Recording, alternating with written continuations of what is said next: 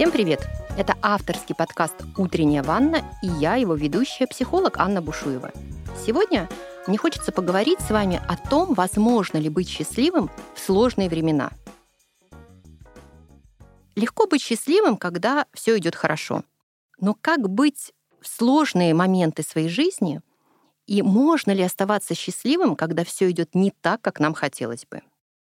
Когда э, как будто бы все обстоятельства складываются против тебя, как будто бы все события несутся со скоростью света, и ты не можешь повлиять ни на что в этой жизни. Вообще, по статистике, каждый человек в своей жизни 6-8 раз проживает состояние депрессии.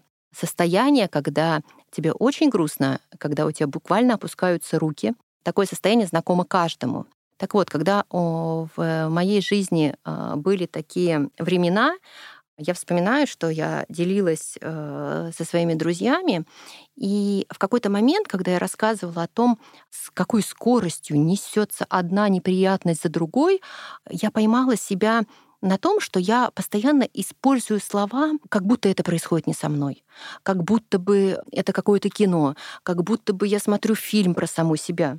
И в этот момент я поняла, что в сложные времена нам очень трудно посмотреть правде в глаза. Мы как будто бы закрываем глаза и представляем, что все это происходит не с нами. И первое, с чего стоит начинать, это, конечно, с того, что признать, что да, это происходит со мной, и это происходит в моей жизни. Хочется поделиться экспериментом известного психолога, нашего современника Мартина Селигмена, который подарил науке понятие выученной беспомощности. Первый этап эксперимента заключался в том, что собак заключали в два бокса и били током. Будем верить, что не сильно. Мартин в каждом своем выступлении извиняется за это. Но факт остается фактом. Собак били током.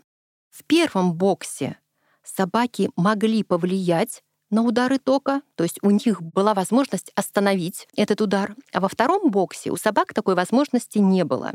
После продолжительного времени собак из первого и второго бокса поместили в третий бокс, где двери были открыты, и каждая собака имела возможность убежать. Дело в том, что воспользовались открытой дверью только собаки из первой группы, которые могли, находясь в первом боксе, повлиять на удары тока. Остальные, те собаки, которые не могли повлиять на обстоятельства, так и не воспользовались открытой дверью. Они выучились быть беспомощными. В дальнейшем эксперимент повторили на людях, слава богу, током не били, воздействовали сильным э, звуком. Результаты эксперимента на людях э, подтвердили правильность результатов первого эксперимента люди, которые могли повлиять на раздающийся неприятный сильный звук, во второй части эксперимента воспользовались открытой дверью из помещения, люди же, которые не могли повлиять, этой возможностью не воспользовались. Так в психологии родилось понятие выученной беспомощности, когда человек привыкает или научается, другими словами, быть беспомощным у него формируется ощущение, что он ни на что не может повлиять. И даже когда дверь оказывается открытой, люди этой возможностью не пользуются. Как по мне, самая интересная часть этого эксперимента началась потом, когда Мартин привез свой эксперимент в Гарвард и рассказывал об этом понятии. Один из профессоров задал вопрос Мартину. А все-таки были ли люди, которые воспользовались, которые были из первой группы, но все-таки воспользовались дверью и вышли? На что Мартин ответил, да, были, но это такая погрешность, их было совсем немного, ну, такая погрешность эксперимента.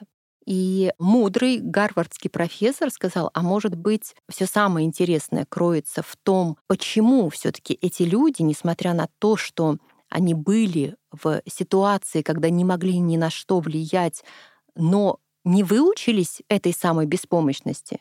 И здесь началось интересное.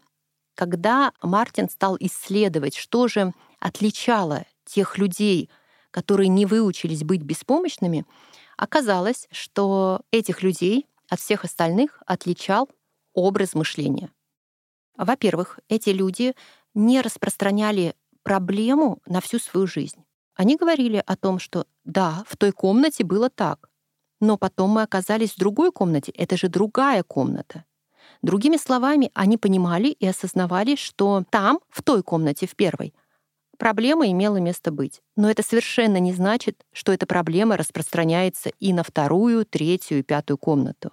Очень часто в нашей жизни, когда мы сталкиваемся с проблемами, складывается впечатление, как будто бы проблема размазывается на все сферы нашей жизни, как будто бы она застилает все. На самом деле есть те сферы жизни, где этой проблемы нет. Во-вторых, эти люди отмечали то, что проблема, да, имеет место быть в нашей жизни — но они верили в то, что рано или поздно это закончится. Так будет не всегда, повторяли они себе, и это то, что отличает людей, которые не выучиваются беспомощности, вера в то, что рано или поздно все плохое в жизни закончится. Третий важный момент. Эти люди не обвиняли себя. Они не говорили, да, это я такой, это я виноват, что я оказался в этой комнате, это моя жизнь такая, это какой-то кошмар и так далее. Они брали ответственность на себя, делали шаги, не винили себя во всем, что происходит, и в результате не выучились быть беспомощными. Каждый раз, когда мы оказываемся в сложных ситуациях, хорошо бы напоминать себе о том, что рано или поздно это закончится. И не брать вину на себя, не обвинять себя во всем, что происходит.